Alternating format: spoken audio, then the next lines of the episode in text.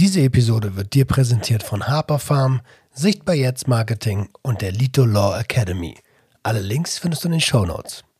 Bei uns herrscht Zucht und Ordnung, ja, das muss alles so sein. Die Tabletten gibt es auf Rezept und das ist ganz, ganz teurer Wein. Ja,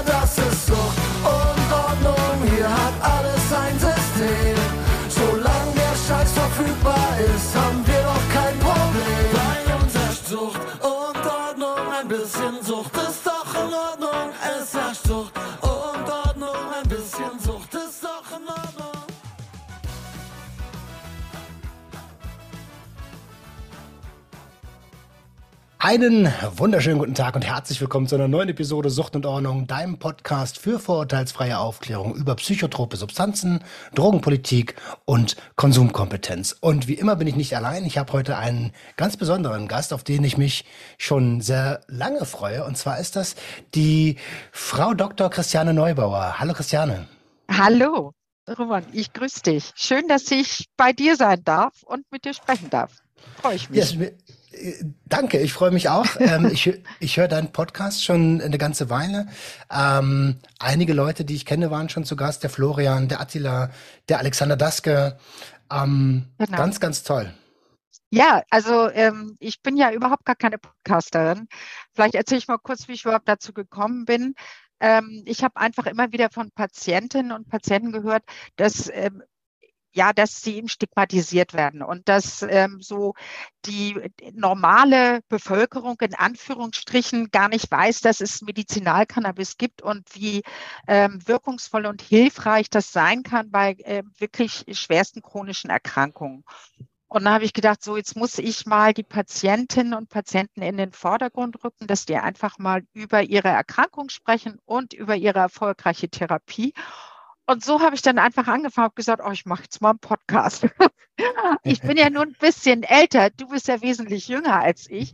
Also mit, mit der Technik, du kannst dir vorstellen, das Mhm. war, ich hatte zwei linke Hände komplett, bin da aber einfach durch, bin da rein und ich denke, so mittlerweile hört sich das schon alles etwas professioneller an. Also ich habe es einfach gemacht und es macht mir unfassbar viel Spaß, äh, mich mit den Patienten zu unterhalten, wirklich. Das hört man auch direkt raus und ähm, ich finde es total toll. Also einfach mal machen ist so ein Ding, weißt du, ähm, das, das dürfen sich gerne viel mehr Leute trauen. Ähm, ich weiß, wenn man was Neues startet, dann gehen tausend Hürden im Kopf hoch, warum Sachen nicht funktionieren. Ähm, hey, im schlimmsten Fall wird's ein Learning und Genau. und, äh, und das Learning, ähm, was du generiert hast, da ist ja ein ganz, ganz tolles Produkt draus geworden. Jetzt lass uns doch mal ganz kurz ähm, dich vorstellen, weil bisher Ja. wissen wir, bisher wissen wir nur, dass du Frau Dr. Neubauer bist. Ähm, du bist Ja. die Geschäftsführerin des Verbandes ähm, der Cannabis-versorgenden Apotheken. Richtig, ja. Also ähm, von Haus aus bin ich Apothekerin, äh, bin auch tatsächlich so ein Urgestein in der Apotheke. Also seit 1988 bin ich im Geschäft sozusagen, also wirklich schon ewig dabei. Ähm, äh, war mit eigenen unter, äh, Apotheken unterwegs, habe mich dann äh, tatsächlich in 2012 dann davon getrennt, von dieser Selbstständigkeit, weil ich einfach noch was anderes machen wollte. Wenn man eine eigene Apotheke hat, ist man da sehr äh, zeitlich eingeschränkt tatsächlich, kann da wenig andere Dinge tun. Ähm, ich habe dann Vertretung gemacht in Apotheken, bin also der Apotheke immer treu geblieben, weil ich mag es, mit Kunden umzugehen, mit, mit äh, genau, mit Patientinnen und Patienten und ähm, habe mich aber schon immer für Pflanzenheilkunde interessiert. Also war schon immer sehr interessiert, war auch als Referentin unterwegs mit Vorträgen und Schulungen im Pflanzenbereich, tatsächlich mit Pflanzen, äh, pflanzlichen Arzneimitteln. Über die habe ich referiert. Und äh, ja, so bin ich irgendwie zu dem Verband der cannabisversorgenden Apotheken gekommen, weil die haben mich dann angesprochen, ob ich nicht Lust hätte, da eine Geschäftsführung zu übernehmen. Und auch da äh, bin ich ins kalte Wasser gestoßen worden, weil ich bin auch keine Geschäftsführerin eines Verbandes eigentlich. Ich habe es aber einfach gemacht und äh, ich muss sagen, das ist äh, wirklich mein Kind inzwischen, was ich versuche immer weiter großzuziehen. Das glaube ich dir, das glaube ich dir. Jetzt hast du, äh, jetzt hast du gerade gesagt, äh, Pflanzenheilkunde. Da sind bei mir direkt drei, vier Ohren hochgegangen. Ich habe direkt Bilder von Wolf-Dieter Storl im Kopf, ähm, wie er äh, referiert und ähm, im, im, im, in, in seinen Pflanzen im Wald aufgeht. Ähm, wie, mit welchen Heilpflanzen hast du da begonnen und wie hat sich das entwickelt? Ja, wir haben ja viele äh, pflanzliche Arzneimittel in der Apotheke. Ne? Also äh, da gibt es ja viel. Nimm mal ein Hustenmittel, wenn du dir einen Hustensaft holst, wo Thymian drin ist und Efeu drin ist, das ist ein pflanzliches Arzneimittel. Ne? Das sind zwar Fertigarzneimittel, also ich habe jetzt nicht referiert über die Kräuter, die ich irgendwo äh, im Wald gesammelt habe, so äh, aller Bingen. So war es jetzt nicht, sondern äh, ich, interessiere mich wirklich für die pflanzlichen Arzneimittel, die es gibt und über deren Wirkprinzip. Das finde ich einfach spannend, weil das ist genau wie bei Cannabis, es ist in der Pflanzenheilkunde immer ein synergistisches Wirkprinzip.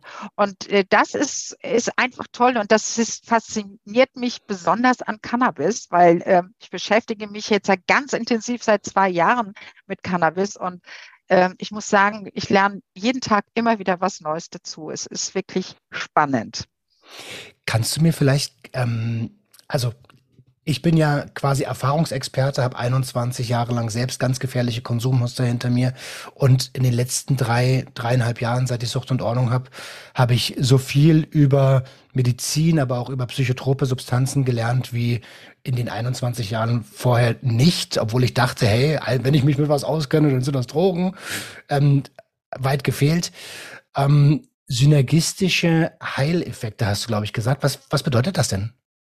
Ähm, ja, also wenn wir jetzt auf Cannabis äh, ansprechen, da wird ja immer von dem Entourage-Effekt gesprochen, ne? von den mhm. Terpenen, die da zum Beispiel drin sind, die auch wirklich von Patientinnen und Patienten bevorzugt werden, die genau wissen, dieses äh, Terpenprofil hilft mir jetzt am besten. Na, also diese ganzen sekundären Pflanzenstoffe, die da drin sind, die unterstützen eben zum Beispiel das THC und CBD in der Wirkung ne, und, und wirken unterstützend eben in der Symptomatik, weil äh, mit Cannabis, das ist auch so faszinierend, es wird ja ein ganzer Symptomkomplex behandelt mit Cannabis. Und das ist so spannend. Und das ist gerade so wichtig bei chronischen Erkrankungen, weil die immer äh, so viele verschiedene Symptomatiken haben, so eine Chronik. Und äh, da habe ich eben ein pflanzliches Heilmittel, was da eben gut helfen kann bei verschiedenen Symptomen. Und äh, das fasziniert mich komplett. Hm, okay, jetzt hast du schon gesagt, ein pflanzliches Heilmittel. Natürlich gibt es weitere, aber wir wollen heute über Cannabinoide sprechen. Ähm, wie siehst du denn die Entwicklung in, seit 2017, seit Cannabis als Medikament in Deutschland zugelassen wurde ähm, und wo Patienten vorher jahrzehntelang gekämpft haben, teilweise mit Sondergenehmigungen, ähm, selbst anbauen durften. Ähm, wie siehst du denn die Entwicklung seit 2017 im Medikamentenbereich Cannabis? Ja, ähm, also es ist ja einiges passiert, ja. Ähm, trotzdem könnte noch viel mehr passieren. Also wir brauchen wirklich noch mehr Forschung. Die Forschung ist ja meistens retrospektiv. Also wir gucken ja immer zurück, wie es gewirkt hat. Ne, es ist äh, sehr schwer, ähm, wirklich so ein Goldstandard mit Cannabis zu machen, wo man so eine placebo-kontrollierte äh, Doppelblindstudie hat. Das ist halt wirklich schwierig. Ja, es kostet wahnsinnig viel und es ist sehr schwierig, weil du hast halt ein Vielstoffgemisch. Na, also du mhm. hast eben, ne, du arbeitest ja mit diesem Vielstoffgemisch und du könntest ja jetzt nie sagen, okay, das in, ähm, äh, dieser Inhaltsstoff macht das, der Inhaltsstoff macht das. Das ist wirklich schwierig und es ist teuer. Es ist einfach wahnsinnig teuer und die Industrie ist ja in dem Bereich noch nicht so groß und ähm, ist finanziell, glaube ich, nicht so aufgestellt, dass sie ohne weiteres wirklich so eine Goldstandardstudie durchführen könnte. Also und da könnte mehr passieren, also mehr Unterstützung äh, würde ich mir da natürlich auch äh, von der Regierung erhoffen, ne, dass die einfach Fördermittel mal zur Verfügung stellt. Das wäre schön. Ähm, was kostet denn so eine, so eine Goldstandardstudie mit Doppelverblindung und also ähm, ja, das kann schon so ein paar Millionen kosten, ne? Also das ist schon, äh, Das also kommt immer darauf an, wie groß angelegt die ist, mit wie viel Probanden und so weiter. Es kostet viel Zeit und äh, kostet viel Geld. Also das hm. ist nicht mal eben so, ähm, macht man nicht mal eben so. Ne? Das, äh, das ist leider das Problem. Also, ähm, aber ich denke, die Patienten, die wir sehen und denen es einfach besser geht, die ähm, vorher vielleicht äh, gar nicht arbeitsfähig sein, jetzt wieder aber in die Arbeitswelt zurückgeführt werden. Ich finde, das ist doch schon ein großer Beweis, wie gut Cannabis da unterstützend wirken kann bei chronisch kranken Patientinnen und Patienten. Absolut. Also, ich bin da voll auf deiner Seite. Aber mir geht es nur darum zu gucken, okay, damit, der, damit die Hörerschaft sich etwas vorstellen kann. Ähm, wenn wir, also das Ziel muss es ja sein, solche Studien irgendwann zu haben. Wir, man muss dazu sagen, dass es die Studien auch nicht gibt, weil wir von einem Naturprodukt sprechen und weil wir 100 Jahre oder 70 Jahre War on Drugs hinter uns haben und die letzten, also die größten Forschungserfolge sind in den letzten 100 Jahren getätigt worden. Mhm. Ähm, ist halt schwierig, wenn du es nicht darfst mit dem, mit dem, mit dem Medikament. Klar, Klar, das wurde natürlich äh, verhindert äh, äh vor 2017, ganz klar. Also äh, beziehungsweise war es enorm erschwert, überhaupt Forschung zu machen. Das Interesse war ja auch noch gar nicht so groß vor äh, äh ja vor 2017. Ne? Da gab es vereinzelte Ausnahmefälle, da lag aber nicht der Fokus auf Forschung. Und das wird auch noch dauern. Also wir brauchen einfach noch viel Zeit. Deswegen ist es eben auch ganz wichtig, dass äh, Cannabis als Therapieform auch weiterhin anerkannt wird, auch von den Krankenkassen. Und dass es nicht irgendwo hinten überkippt, auch im Zuge der Legalisierungsvorhaben der Regierung. Dass, äh, ja, dass vielleicht Ärzte abspringen, ähm, und das gar nicht mehr verschreiben wollen und so weiter. Hürden, Hürden sollen ja unbedingt abgebaut werden. Ähm, ich sehe es noch nicht so richtig, ähm, gibt erste Schritte dahin, aber wir brauchen viel mehr Zeit, hm. um uns mit dieser, ähm, ja, mit dieser Arzneidroge auseinanderzusetzen. Du hast mir gerade zwei Stichpunkte gegeben, die ich mir im Voraus aufgeschrieben habe. Ich finde es toll, in welche Richtung wir sprechen.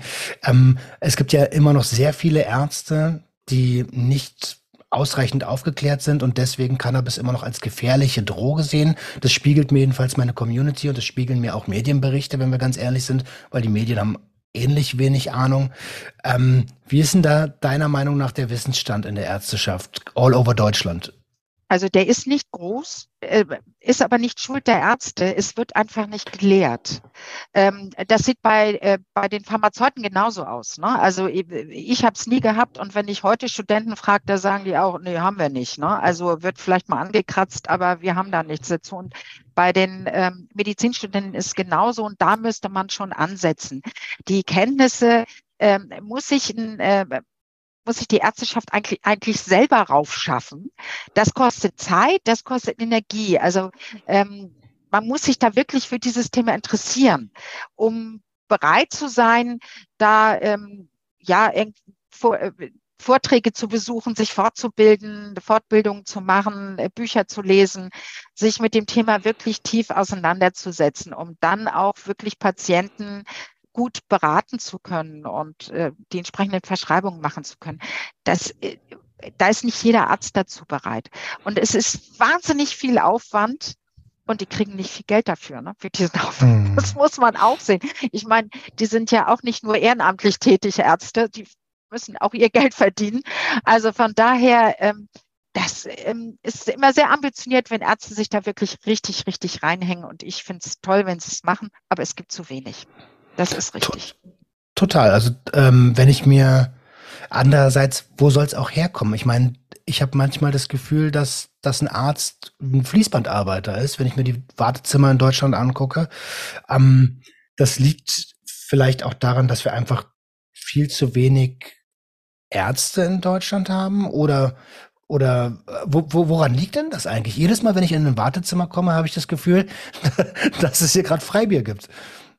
Ja, es, ähm, ja, klar, es gibt auch zu wenig Ärzte. Klar, über den Ärztemangel wird, wird immer geklagt. Das, äh, das ist sicherlich auch der Fall. Aber es liegt an unserem Gesundheitssystem natürlich, ähm, dass Ärzte auch wenig Zeit haben, ne? dass sie sich wenig Zeit nehmen können, weil sie werden dann nach Ziffern irgendwie bezahlt und äh, ja, da muss man, wenn man eine eigene Praxis hat, schon einen gewissen Anteil eben erwirtschaften können. Und das geht oft mhm. zu Lasten der Zeit, die man dann mit einem Patienten verbringt. Leider ist es so.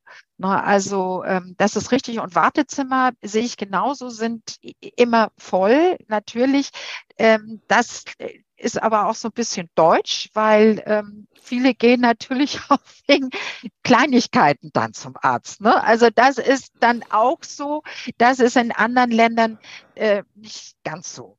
Ne? Also äh, deswegen, ja, wir haben da tatsächlich ein Problem. Und wer, man muss dazu sagen, das, das wissen ja viele Leute, die in Deutschland wohnen, wissen das nicht. In and, also ich kann mal Portugal als Vergleich nehmen. Da gehst, da gibt es keine Ärztelandschaft wie in Deutschland. Da gehst du ins Krankenhaus oder in eine Privatklinik. Da musst du halt dann vorher zahlen und man geht halt ins Krankenhaus, wenn man wirklich, wirklich, wirklich was hat. Ja, genau. Na, also das ja, das ist eben, ist, äh, die Hürde ist natürlich sehr niedrig. Das heißt, äh, wenn ich, wenn das hier so ein bisschen zieht und da so ein bisschen äh, juckt, dann gehe ich mal zum Arzt. Das soll der mal angucken. Na, mal gucken, was das ist.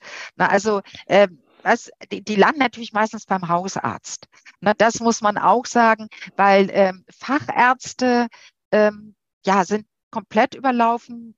Man kriegt Termine als Kassenpatient vielleicht im halben, dreiviertel Jahr beim Facharzt.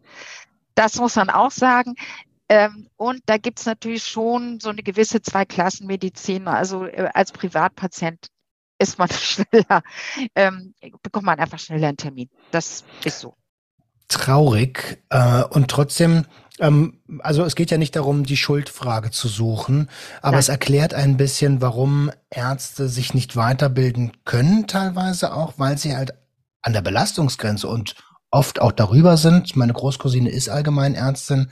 Wenn ich ähm, mir anhöre, was bei, bei ihr so auf dem Schirm ist, und die würde wirklich gerne mit Cannabinoiden mal behandeln, aber sie hat einfach sehr wenig Zeit, sich in das Thema reinzufuchsen, ähm, weil sie will, möchte auch wissen, was sie da tut.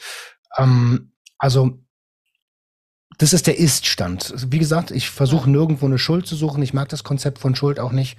Habe ich lange drunter gelitten. Mhm. Ähm, Jetzt hast du noch die, die, die, die Kassen schon angeschnitten. Ähm, wie ist denn, wie reagieren denn aktuell Krankenkassen darauf, wenn ähm, ein Arzt therapeutisch Cannabinoide ver, äh, verordnet? Ja, schwierig. Also nach wie vor schwierig, ähm, insbesondere was die Blüten anbelangt. Äh, ist es einfach bei Kassenpatienten schwierig, da eine Kostenübernahme zu bekommen durch die Krankenkasse. Äh, der medizinische Dienst lehnt leider immer noch 30 bis 40 Prozent der ähm, Kostenanträge ab. Also es ist tatsächlich immer noch eine hohe Ablehnungsquote. Ähm, ich sehe auch noch nicht richtig eine Verbesserung. Ähm, der GBA-Beschluss ist jetzt ja verabschiedet worden. Äh, trotzdem sind da ja immer noch Unklarheiten drin, die äh, einfach noch geändert oder angepasst werden müssen.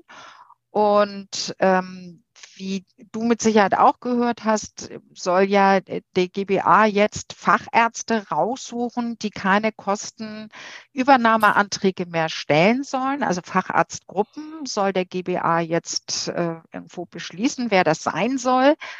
Ähm, ich muss sagen, finde ich sehr schwierig. Das ist zwar schön für diese Facharztgruppe, aber äh, wie ich ja schon sagte, Termine gibt es halt so gut wie nicht. Das ist sehr, sehr schwierig, einen Termin zu bekommen beim Facharzt.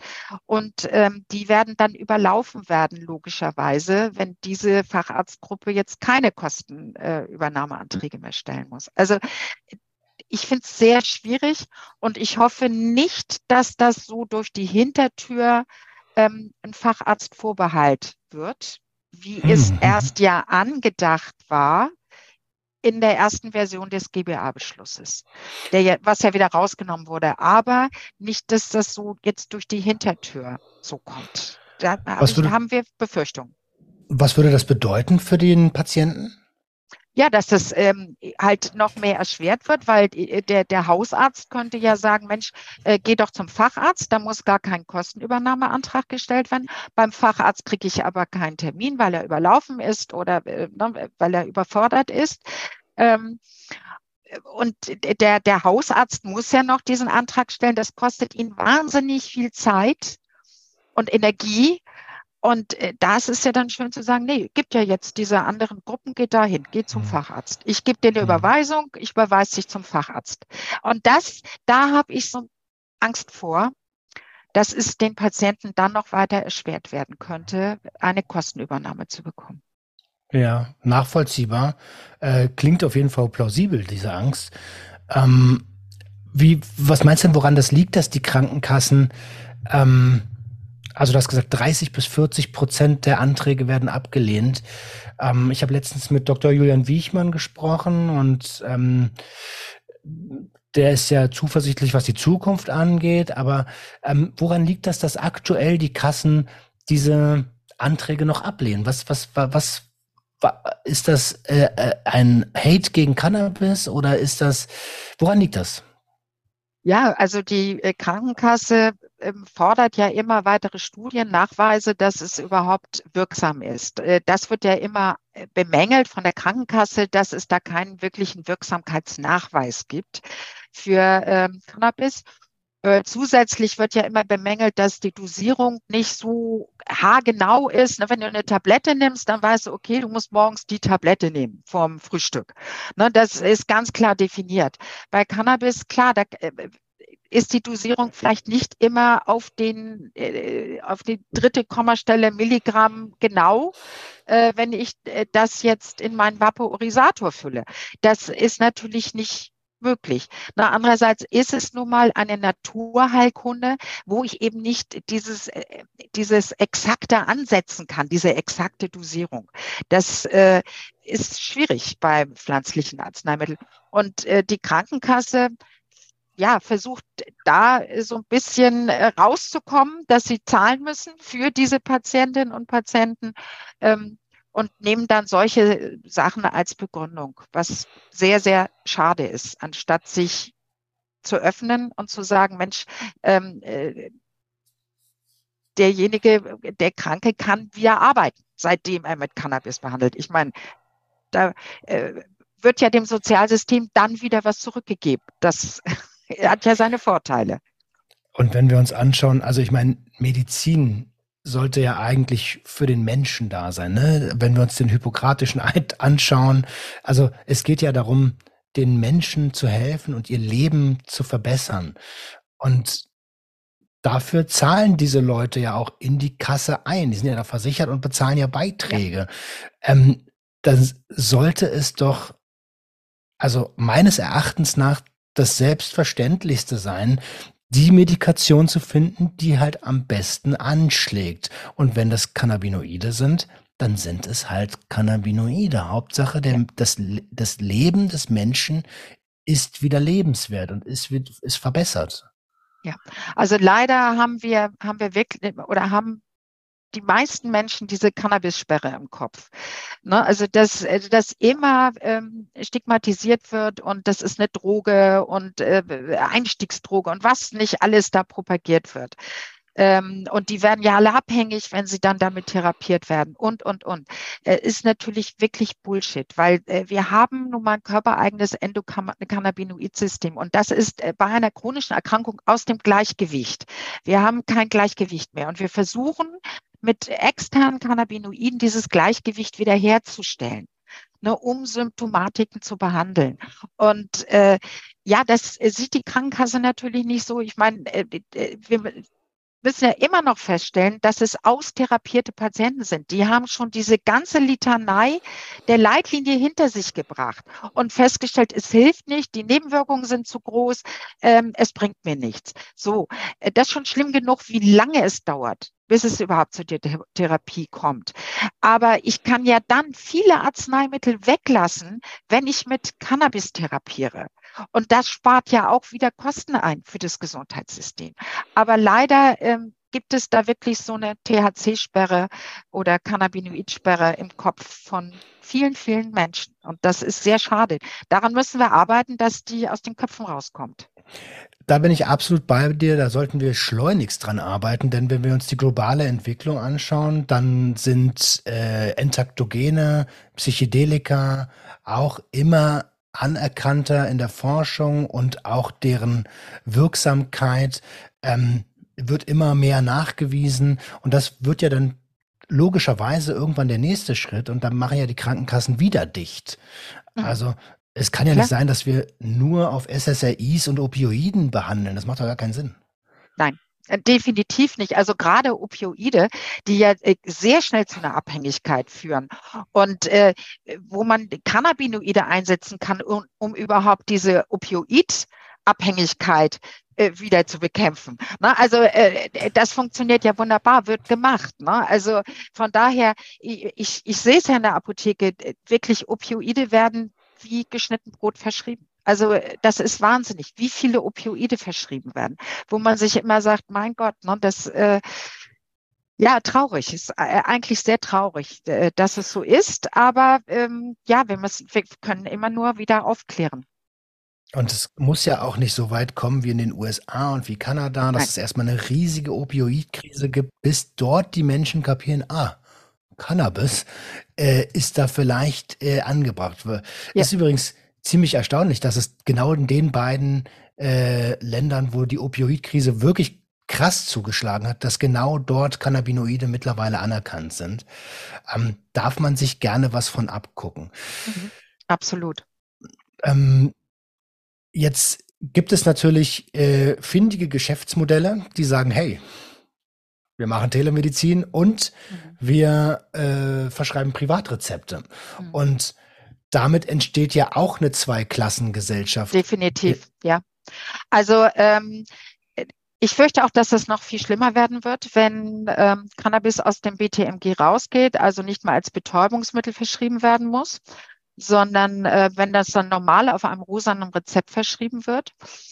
Das wird nochmal viel mehr Tür und Tor für diese ganzen Telemedizin-Anbieter öffnen, weil äh, ne, ist natürlich wesentlich einfacher, dann die Privatrezepte zu verschreiben. Aber ähm, das äh, können sich halt nur wenige Patientinnen und Patienten leisten.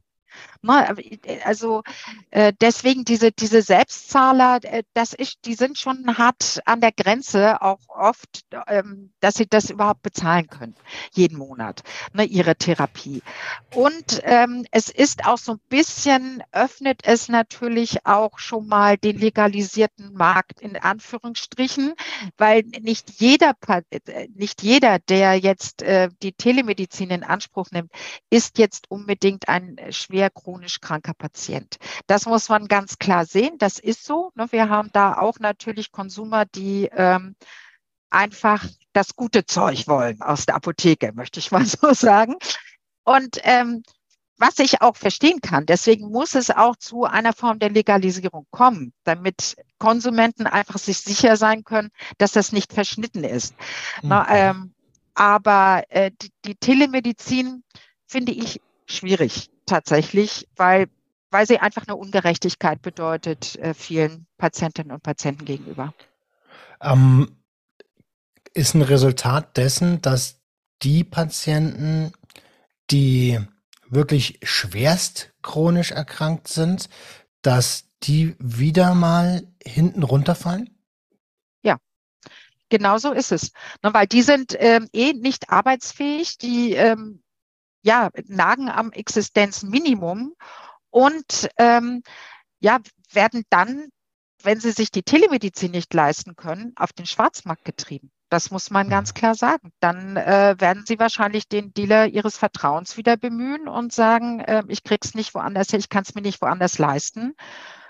Ich muss es mir da wiederholen. Und das darf auf gar keinen Fall sein, weil äh, ne, also äh, die Patientinnen und Patienten müssen wirklich äh, Medizinalcannabis bekommen können in einer guten, definierten Qualität. Das ist ganz wichtig, dass wir dahin kommen.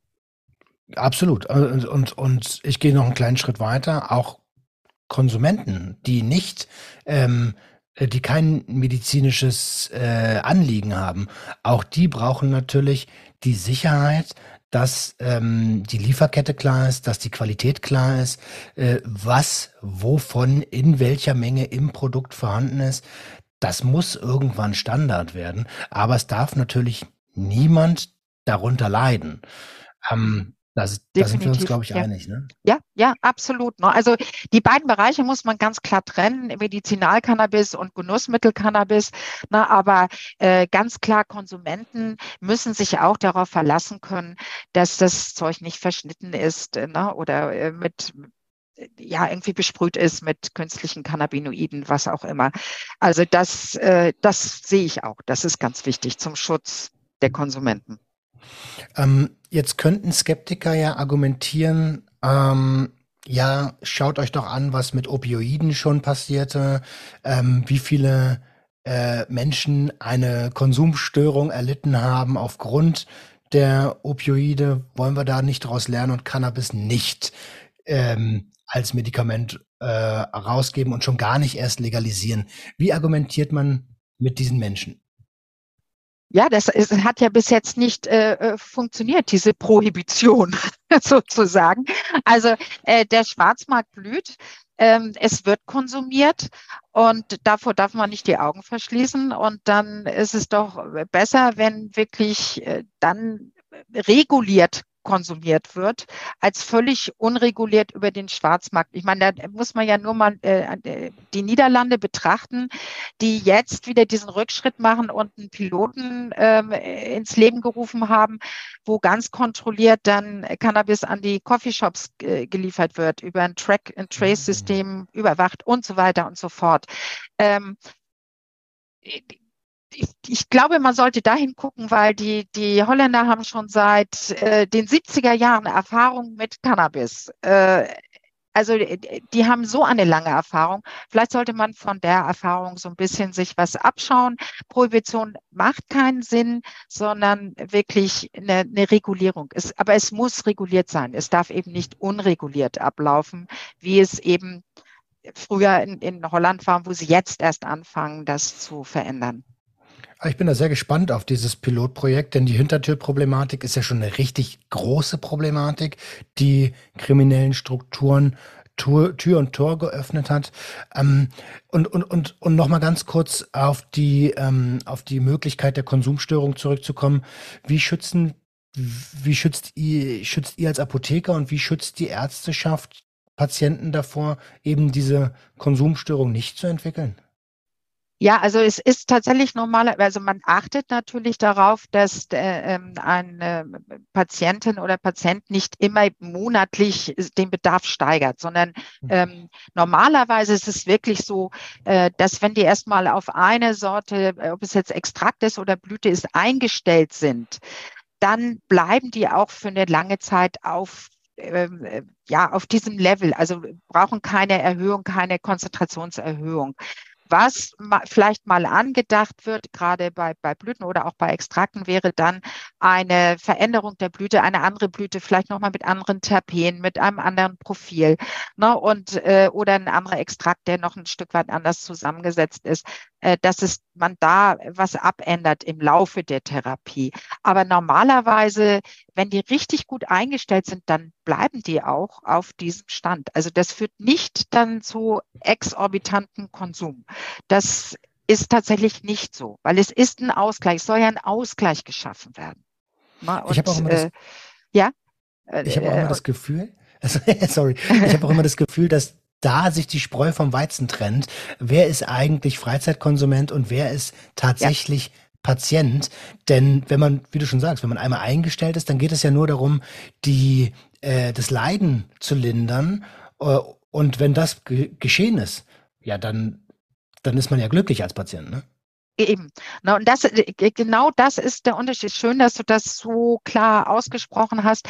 Der Freizeitkonsument, der, äh, der möchte unterschiedlich sein, unterschiedliche Blüten ausprobieren, unterschiedlichen Geschmack und so weiter, möchte sehen, okay, wie ist das High, wie ist das High. Aber äh, das wollen Patienten ja nicht. Die sind ja auch nicht high. Ne? Also das ist ja nicht Ziel, dass die high sind, sondern einfach nur, dass sie ihre Symptomatiken im Griff bekommen, dass sie eventuell wieder arbeitsfähig äh, werden, dass sie wieder Lebensfreude entwickeln, am Leben wieder teilnehmen können, am sozialen Leben. Das ist doch wichtig, weil das ist ja äh, wie für eine Pflanze Wasser äh, äh brauch, brauchen wir natürlich soziale Nähe. Ne? Äh, und da werden wir dran gehindert, wenn wir chronisch schwer krank sind. Und uns vielleicht zu Hause nur verkriechen. Ähm, äh, und also ich, das ist mein, mein, meine Philosophie, ich glaube, wir werden auch ein bisschen daran gehindert, welches Konstrukt an Gesellschaft wir uns geschaffen haben. Denn ähm, also diese Ellbogen-Leistungsgesellschaft, die ist natürlich auch nicht förderlich für die psychische Gesundheit. Nee, da hast du völlig recht. Also der Druck wird natürlich immer größer, äh, äh, der auf einen. Das Leben wird auch immer schneller. Ähm, soziale Medien tragen auch nicht unbedingt dazu bei, sondern die äh, üben ganz schön viel Druck aus, ne? weil man ist ja immer irgendwie ständig online und ständig irgendwo in Aktion. So ähm, komplette Ruhephasen, wo man vielleicht einfach mal in die Luft starrt und nichts macht, gibt's ja eigentlich so gut wie gar nicht. Ne? Man guckt ja dann sofort ins Handy oder in den PC oder irgendwo ne, etwas. Ähm, ja, das ist anstrengend. Das stimmt. Also ähm, wir haben uns da sehr verändert. Ja, ja, und, und da, ich glaube, das ist auch eine, die, mit eine der Ursachen, warum wir so viele dopaminerge Störungen mhm. haben, ne? Weil der Sympathikus ist ja die ganze Zeit aktiv und wir können nicht mehr gegensteuern. Hast du ähm, recht. Das macht mir und die Entwicklung geht ja immer noch, noch schneller, noch schneller, noch ja. schneller. Ja. Ähm, ja. Das macht mir Angst. Ja, äh, also definitiv. Also das ähm, ist mit Sicherheit nicht zuträglich und äh, Dopamin-Junkies sind wir ja alle, ist klar. Ne? Das ist, äh, äh das wollen wir gerne, diese Ausschüttung. Aber diese permanente ähm, ja, führt natürlich dazu, dass wir immer mehr Rezeptoren äh, haben und dann brauchst du auch immer ganz viel Dopamin, damit du dann noch in guter Stimmung bist. Ne? Also äh, das ist, ist tatsächlich ein Problem. Also vielleicht mal mehr meditieren. Äh, ja, als ADHSler fällt mir das besonders schwer. Yoga kann ich empfehlen. Ich kann wirklich Yoga empfehlen. Ich bin totaler Yoga-Fan geworden seit äh, einigen Jahren und es ist äh, wirklich sehr gut. Also ich glaube, das könnte ich auch im ADHSler mit gutem Gewissen empfehlen, sich dem Yoga anzuschließen.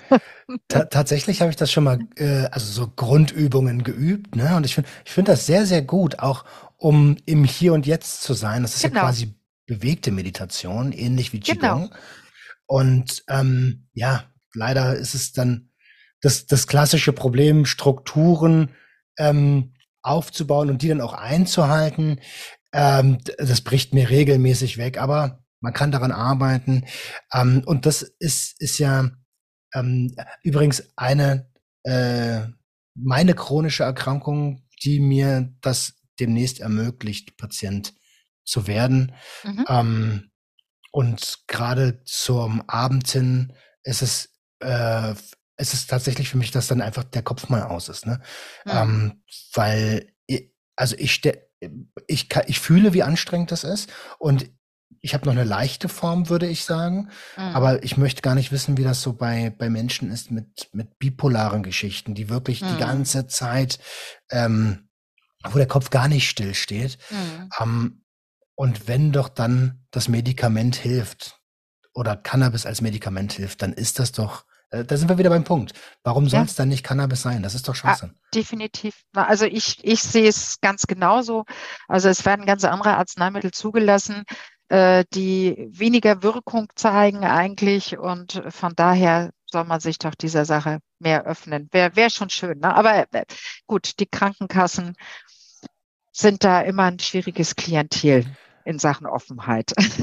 Ja, wenn sie überhaupt wirksam sind. Es werden ja auch viele Dinge zugelassen, die ja. gar keine Wirksamkeit haben. das ist richtig. Ne? Also äh, von daher, ja, ist das schon äh, so zweierlei Maß, mit dem das leider gemessen wird. Hm.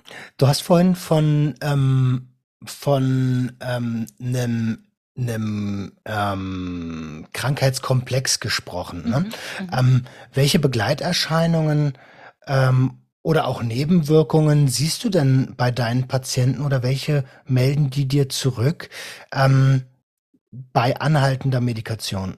Mhm. Also ähm, diese, diese Begleiterscheinung, die immer, gehen wir jetzt mal vom chronischen Schmerzpatient aus. Es gibt ja sehr viele chronische Schmerzpatienten, die mit Cannabinoiden therapieren. Die haben zum Beispiel immer äh, Begleiterscheinungen wie Schlaflosigkeit. Logisch, ne, wenn ich Schmerzen habe, schlafe ich natürlich schlecht. Es kommt eine depressive Verstimmung dazu, es kommen Angstzustände dazu. Na, also äh, das sind so unterschiedliche Begleitsymptome, die sich auch im Laufe der Chronik eben verschlimmern. Und äh, wenn ich jetzt ein chronischer Schmerzpatient äh, bin, bekomme ich ein Schmerzmittel, das behandelt meinen Schmerz. Da bekomme ich noch ein Psychopharmaka, das behandelt meine Stimmung. Na, also das ist, äh, ja, ich kriege dann, habe dann äh, vier, fünf verschiedene Medikationen, um diesen chronischen Schmerz in den Griff zu bekommen. So, und äh, wenn ich das höre von den Patienten, die sagen, nee, das geht mir so wirklich richtig gut. Ne? Also ich, ich brauche seltenst noch ein Schmerzmittel dazu. Mir geht's einfach gut ähm, mit dem Medizinalcannabis. Ne? Oder äh, ADHSler zum Beispiel. Ne? Also ich habe ja auch mit einigen ADHSlern gesprochen, die auch alles durchhaben mit schwersten Nebenwirkungen. Ne? Ihr Elvanse, Methylphenidat, sonst wie. Äh, also die ganze Litanei ähm, und die jetzt wirklich sagen, nee, das, äh, damit komme ich super klar. Ich komme zur Ruhe, ich kann mich wieder strukturieren, ich kann arbeiten. Na, also, äh, und das ist doch ein toller Erfolg. Das ist doch wahnsinnig. Und diese, dieser Komplex wird eben darüber behandelt. Und das gibt es sonst so bei chemisch-synthetischen Arzneimitteln nicht. Ne, mhm. Da ist ein mhm. klar definierter Wirkstoff und der macht ganz klar definiert etwas im Körper. So. Fertig, mehr nicht. Und deswegen. Es, es hat den Anschein, also wenn ich das immer so höre, ne, ich unterhalte mich ja mit vielen Leuten, dann drängt sich mir unweigerlich der Gedanke auf, dass hm, gesunde Patienten kein Geld bringen. Ja. Also äh, in, in, inwiefern jetzt meinst du kein Geld bringen? Also äh, äh also ähm, wem, äh, klar, die brauchen kein Geld bringen. Ja. Also die brauchen natürlich ihre Medikation, ne? aber wenn alle ja. anderen ähm, Begleiterscheinungen wie Depression, wie ähm, ähm, Schlaflosigkeit, wenn das alles wegfällt, ne, dann, mhm. dann brauchen sie ja in Anführungsstrichen nur noch ein Medikament und die psychische Gesundheit geht hoch. Das heißt, sie werden seltener vorstellig ja, werden. Ich, ich weiß, worauf du anspielst. Mhm. Natürlich hat die Pharmaindustrie ein gewisses Interesse daran, äh, ihre Medikamente zu verkaufen. Das ist ganz klar. Ne? Und wenn es dann äh, ein eine Sache gibt, die die ganzen Symptome behandelt und ich nicht mehr fünf Sachen verkaufen kann, äh, klar, ne, ist das natürlich schlecht. Ne? Andererseits, man muss natürlich sehen, Cannabis ist kein Wunderheilmittel. Ne? Das hört sich hier jetzt so ein bisschen so an, weil wir so schwärmen, weil wir beide so begeistert sind natürlich. Mhm, mhm, Aber es ist nun mal kein äh, Wunderheilmittel.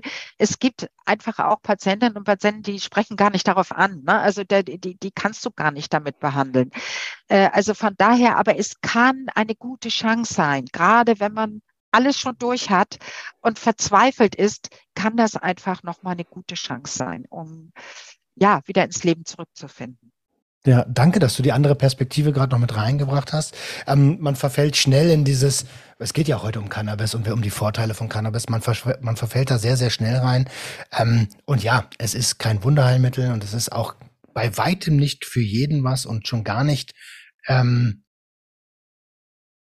zu früh, ne, wenn wir uns die Hirnentwicklung anschauen. Absolut, ja. Mhm. Ähm, ich, also ich bin übrigens ein Verfechter von 21, auch 18 ist mir persönlich zu früh, äh, aber das ist meine persönliche Meinung. Ja, also da wäre ich bei dir. Ne? Also das äh, wird aber leider nicht durchsetzbar sein, aber da wäre ich voll und ganz bei dir. Hm, auf jeden Fall. Das heißt, auch dort brauchen wir deutlich mehr Bildung. Bevor wir zur Bildung der Bevölkerung kommen, lass uns noch mal ganz kurz auf ähm, auf Nebenwirkungen kommen. Denn eine Sache ist, äh, also was Skeptiker und Gegner immer wieder hervorbringen, ist das Psychoserisiko. Ähm, ich sehe, der Blick geht schon runter. Wie, äh, wie sind denn da deine Erfahrungen? Hat einer deiner Patienten schon mal eine Psychose erlitten aufgrund deiner Medikation? Nein, also ähm, hat nein, habe ich tatsächlich noch nicht gehört. Das Ganze wird ja ganz vorsichtig eindosiert. Ne? Also man würde ja jetzt einem, einem ähm, Cannabis-naiven Patienten, der noch nie was mit Cannabis zu tun hatte, gibst du jetzt ja keine Blüte, die äh, 30 Prozent THC enthält. Ne? Also äh, der würde einen Horrortrip erleben, mit Sicherheit. Aber das macht man ja nicht. Man geht ja ganz vorsichtig ran. Man geht vielleicht erstmal mit einer balancierten Sorte ran. Du seht das ganz langsam auf. Dann guck mal, wie klappt das. Ne? Also genauso, wenn ich es oral einnehme. Genau das Gleiche wird alles langsam eintitriert. Insofern, äh, das findet so nicht statt. Ne? Also eine Psychose habe ich mit Sicherheit, wenn ich mir irgendwas auf dem Schwarzmarkt gekauft habe und das ist äh, besprüht mit, äh, was weiß ich, HC oder äh, sonst was, äh, was wirklich fies ist und äh, wo es einem wirklich scheiße gehen kann dann. Also da ist das eher angesiedelt als beim Medizinalcannabis. Das wird gut kontrolliert vom Arzt, begleitet und äh, von der Apotheke und von daher habe ich noch nicht gehört. Okay. Ähm, und jetzt haben wir nämlich einen ganz interessanten Gedanken an der Stelle. Ähm, also der, der Patient wird langsam auf die äh, Zieldosis vorbereitet und die muss ja auch erstmal gefunden werden. Ähm, jetzt lass uns mal den Switch zum Freizeitmarkt machen. Angenommen, wir haben diese Fachgeschäfte und ähm, ein Cannabis-naiver, schönes Wort übrigens, ähm, Kunde betritt den Laden. Wie äh, siehst du dort Gefahren und wenn ja, welche?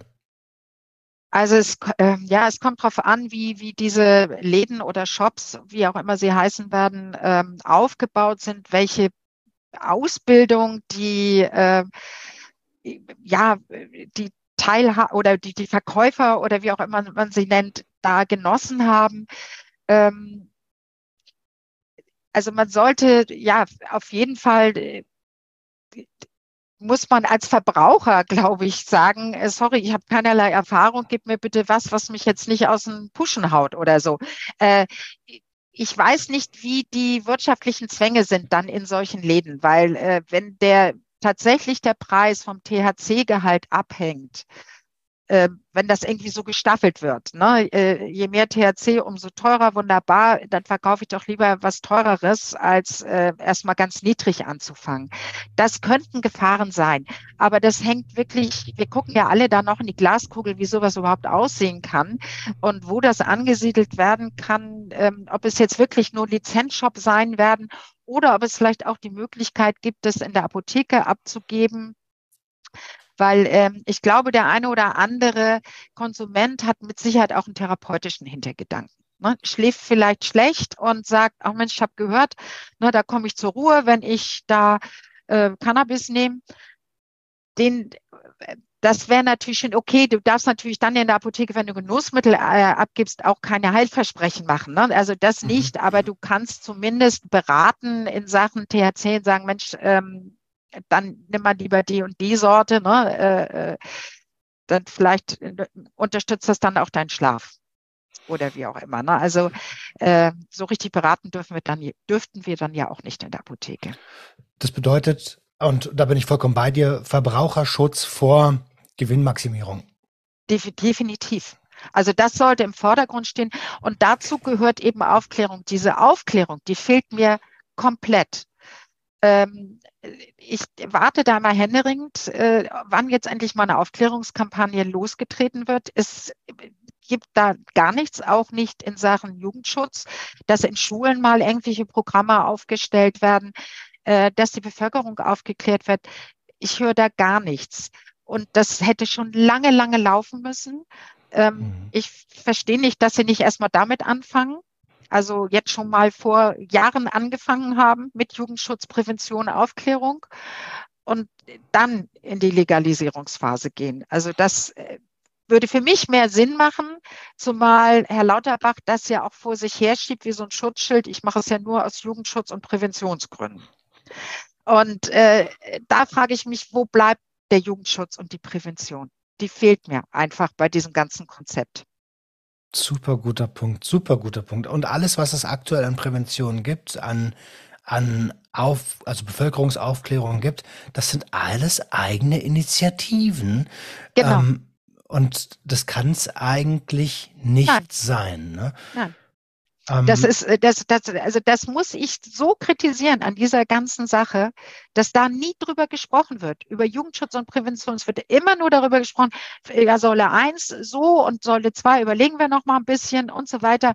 Aber ein Programm, was da aufgestellt wird zum Jugendschutz, zur Prävention, ist da nicht mit beinhaltet. Und, und es müssen Gelder dafür zur Verfügung gestellt werden. Es kann doch jetzt nicht unsere Aufgabe sein, ehrenamtlich das zu tun. Klar macht man das gerne, weil man die Jugend schützen möchte und äh, aufklären möchte. Aber das, das kann es nicht sein, finde ich. Total. Ich unterhalte mich ja auch mit, mit Politikern, ne?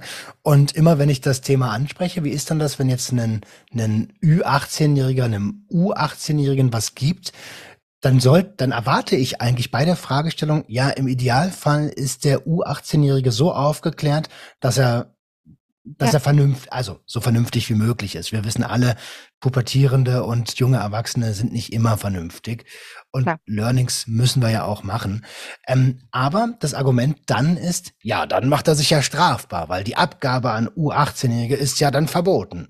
Ja, ist ja jetzt auch, funktioniert super. Ja, ist ja, Bull, ist ja Bullshit mal wieder. Dann sind wir ja wieder bei der Prohibition. Ne? Äh, Was, das bringt ja nichts. Sondern ähm, eher nochmal umgekehrt. Der, der 16-Jährige dürfte gar nicht fragen danach, weil er genau weiß, oh scheiße, das ist nicht gut für mich. Also es muss doch schon eine Aufklärung stattfinden in den Schulen, schon bei Zwölfjährigen, weil der Konsum geht ja teilweise sehr früh los. Da, da muss doch spätestens schon mal eine Aufklärung erfolgen. Das, also man muss doch mal über die Themen sprechen. Das, äh, ich, ich bin da immer so ein bisschen fassungslos, wie da so vorgegangen wird. Und ähm, das verstehe ich einfach auch unter Schutz. Ne? Also äh, es soll geschützt werden, aber das ist doch jetzt erstmal der erste Schutz. Ja, nur dann, weißt du was? Also, wir haben ja ein ziemlich bröckeliges Gestückel an Systemen. Wenn wir diesen Weg gehen, dann wird auf einmal sehr, sehr klar, dass das Schulsystem extrem reformierungsbedürftig ist. Ähm, und die nächste Großbaustelle zu öffnen, könnte einige Menschen überfordern. Ähm, aber genau das ist es. Also wir brauchen ja auch mittlerweile zeitgemäßere Schulfächer, sowas wie Emotionen und ähm, Ja. das äh, und Wirtschaft vielleicht. So, das gibt es ja gar nicht. Also Ja, Wirtschaft schon, ja. aber wie gehe ich mit Geld um? Ja, definitiv. Also über unser Schulsystem, das Fass will ich gar nicht aufmachen. Hm? Ich gucke da immer gerne nach Skandinavien. Das finde ich super, wie die Skandinavier das machen. Es sind ja auch erfolgreich. Äh, Deutschland steht ja auch sehr weit hinten, was so die Bildung anbelangt, leider. Wir sind da sehr abgeschlagen. Ähm, ja, äh, also ich, ich würde da jetzt auch gar nicht die Schulen belasten wollen, die Lehrermangel und so weiter und äh, dass die Lehrer das jetzt alle selber auf die Beine stellen müssten. Aber es würde ja schon genügen, wenn äh, Gelder zur Verfügung gestellt werden und äh, was was ich, äh, ich in die Schule gehe und äh, was erzähle darüber. Ne? Ein Konzept aufbaue, ein Schulungskonzept ne? oder äh, andere, die, die das machen möchten. Ne? Also. Suchttherapeuten und so weiter. Ja, das, weil das äh, äh, wäre doch jetzt schon mal eine erste Maßnahme, die man machen könnte, dass man einfach mal Schulen besucht. Also äh, bloß irgendwo äh, sollte dann, sollten da Gelder zur Verfügung gestellt werden, um solche Programme überhaupt ins Leben zu rufen. Also ich beteilige mich gerne an der Organisation, aber irgendwo Na- sehe ich die Regierung in der Verantwortung. Ja, und vor allen Dingen, es kann nicht sein, dass Prävention ein Ehrenamt ist. Ähm, das ist unsere Zukunft, die, die dort in den Klassen sitzt. Und ähm, wie du schon gesagt hast, die Lehrerschaft ist eh extrem überfordert. Es gibt viel zu wenig Lehrer, viele Quereinsteiger, viel zu große Klassen, dann schlechtes, schlechte Materialien und so weiter und so weiter. Können wir wahrscheinlich eine ganz eigene Episode drüber machen. Ähm, und dann kann es ja nicht angehen, dass die Leute, die wirklich dahin gehen und, ähm, und die Jugend fördern wollen, dass die das dann auch noch aus eigener Tasche machen sollen oder die, Genau. das belastete, das belastete Budget der Schule in Anspruch nehmen sollen. Das ist ja auch nicht Sinn und Zweck der Sache. Nee, sehe ich genauso. Also Ähm, wir sind, wir, wir, wir kommen so langsam zum Ende. Also die Stunde ist äh, verfliegt wirklich sehr. Vielen Dank dafür.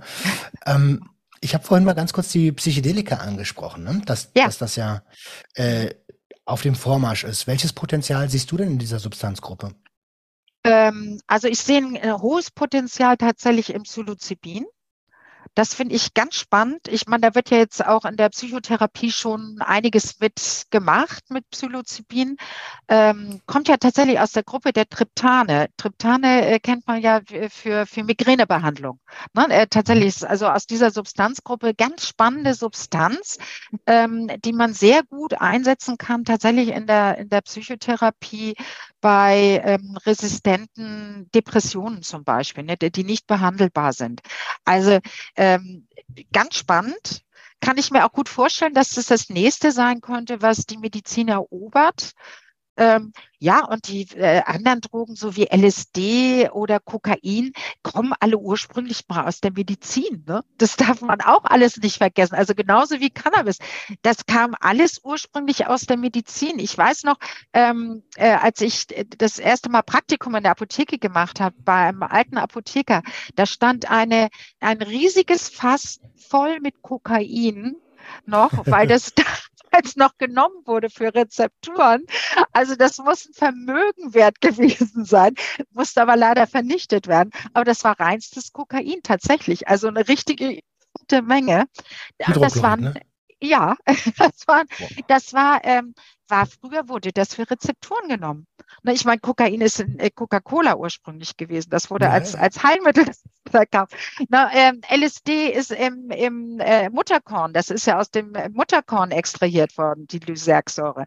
Na, also kommt auch eigentlich aus der Natur, wurde dann ja irgendwann mal chemisch synthetisch hergestellt, war aber ursprünglich mal so ein Kreislaufstimulanz. Na, also äh, äh die, diese Drogen kommen tatsächlich alle irgendwann mal aus der Medizin. Klar, sie führen zu einer Abhängigkeit und zum Missbrauch, sind deswegen ähm, eben aufgenommen worden in den Betäubungsmittelkatalog. Aber äh, wirklich Cannabis ist die absolut harmloseste Droge davon, äh, wenn ich das jetzt mit den anderen vergleiche. Und ähm, ich würde vielleicht, wenn ich dir ja. ganz kurz ins Wort fallen darf, ist gar nicht böse gemeint. Ähm, ich würde vielleicht also wann sind denn diese Substanzen ins, ins, ins damals noch Opiumgesetz, diesmal äh, äh, jetzt ins BTMG irgendwann aufgenommen worden? Das war ja auch alles zu einer Zeit, als Menschen ja. noch unaufgeklärter waren als heute. Ich, ja. ich glaube schon, dass wenn wir einen breiten Zugang zu Wissen ermöglichen, dass Missbrauch nicht die logische Konsequenz sein muss, mhm. ähm, weil wenn wir lernen, mit Emotionen umzugehen und mit Druck umzugehen und mhm. wissen, dass wir uns dann ähm, ohne externe Mittelchen regulieren können, ähm, dann fällt ja die Notwendigkeit weg. Mhm. Weißt du? Ja, ja, ja, der verstehe ich, kann ich, kann ich nachvollziehen. Also ähm, ja, ich weiß nicht, ob solche Sachen wieder zurückkommen werden, wie äh, äh LSD zum Beispiel oder Kokain, ob das wieder, äh, ob das irgendwann auch mal freigegeben wird, das weiß ich nicht. Ähm, da, also ich glaube, da werden wir noch lange drauf warten. Also ich werde es wahrscheinlich gar nicht mehr erleben. Ich weiß es nicht. Keine Ahnung. Ähm, Bei unserem System werde ich das auch nicht erleben. nee, also äh, ich denke, wir müssen jetzt erstmal äh, ja diesen ersten Schritt gehen der Legalisierung von Cannabis und allein der wird schon wirklich richtig lange dauern. Das wird nicht so schnell gehen, wie viele Menschen sich das erhoffen. Also ähm, ich sehe das sehr kritisch, weil wenn ich die anderen Länder beobachte, die haben eben auch sehr lange gebraucht, bis sie so weit waren. Und ähm, Deutschland ist nun mal Deutschland, das wird auch richtig lange dauern. Ja, also ja. Wird, wird, wird nicht schnell gehen. Da, das, äh, die Befürchtung habe ich auch. Ähm, jetzt haben wir erstmal die Modellprojekte. Da habe ich mit Dirk Heidenblut schon drüber gesprochen. Auch eine super spannende Episode, die könnt ihr euch gerne gönnen, wenn ihr möchtet. Ähm, wo können sich denn die Leute deinen Podcast anhören, weil der ist wirklich, wirklich, wirklich empfehlenswert. Wie gesagt, ich kenne einige deiner Gäste ähm, und höre selbst gerne gespannt zu. Das freut mich wahnsinnig. Also ähm, der, ähm, den kann man auf Spotify hören, auf Apple Podcast, auf YouTube kann man den hören und natürlich auf der Seite des VCA. Da ist das auch unter dem Reiter Podcast. Also wenn jemand jetzt nicht auf einen der genannten äh, Anbieterplattformen das hören möchte, dann auch gerne auf der Website des VCA. Ich werde alles unten verlinken. Also die Webseite. Super, und, vielen Dank. Ähm, hast, habt, ihr eine, habt ihr eine Insta-Seite? Wir haben auch eine Insta-Seite. Ja, haben wir auch. Tatsächlich. Der VCA ist auch bei Instagram. Da wird das auch immer regelmäßig gepostet. Und auf Facebook wird es auch gepostet, tatsächlich. Äh, also äh, von daher äh, doch. Also ich, die, die Stimmen müssen gehört werden. Das ist ganz wichtig, weil ich möchte dann natürlich eine, eine Aufklärung bewirken der Bevölkerung, dass ähm, Cannabis einfach ein ganz tolles Arzneimittel sein kann. Wie gesagt, beides unten verlinkt und danke, dass du das ja, möchtest. Dank. Genau deshalb sprechen wir äh, heute miteinander, beziehungsweise haben miteinander gesprochen. Ähm, Christiane, vielen, vielen, vielen lieben Dank, dass du da warst. Das war mir ein Fest. Ähm, gibt es noch etwas, wo du sagst, darüber haben wir gar nicht gesprochen, muss unbedingt mit rein? Nee, ich glaube, wir haben alle Themen soweit angesprochen. Also äh, vielleicht sprechen wir irgendwann mal über die Modellprojekte, wenn dann dazu äh, ein Gesetzesentwurf rausgekommen ist, weil das äh, würde ich nochmal spannend finden. Ich möchte, ich sehe da natürlich auch die Apotheken ne? beteiligt. Also ich sehe es so ein bisschen so wie in der Schweiz. Das finde ich toll, das Projekt.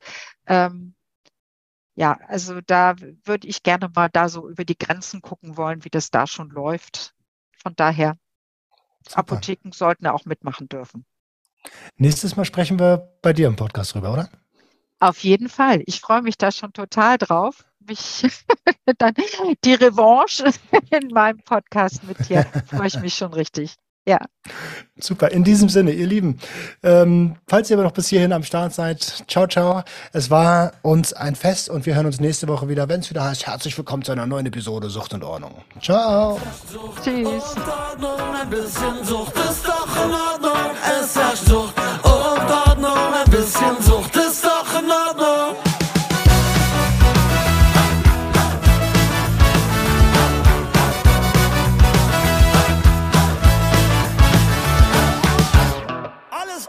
Kontrolle.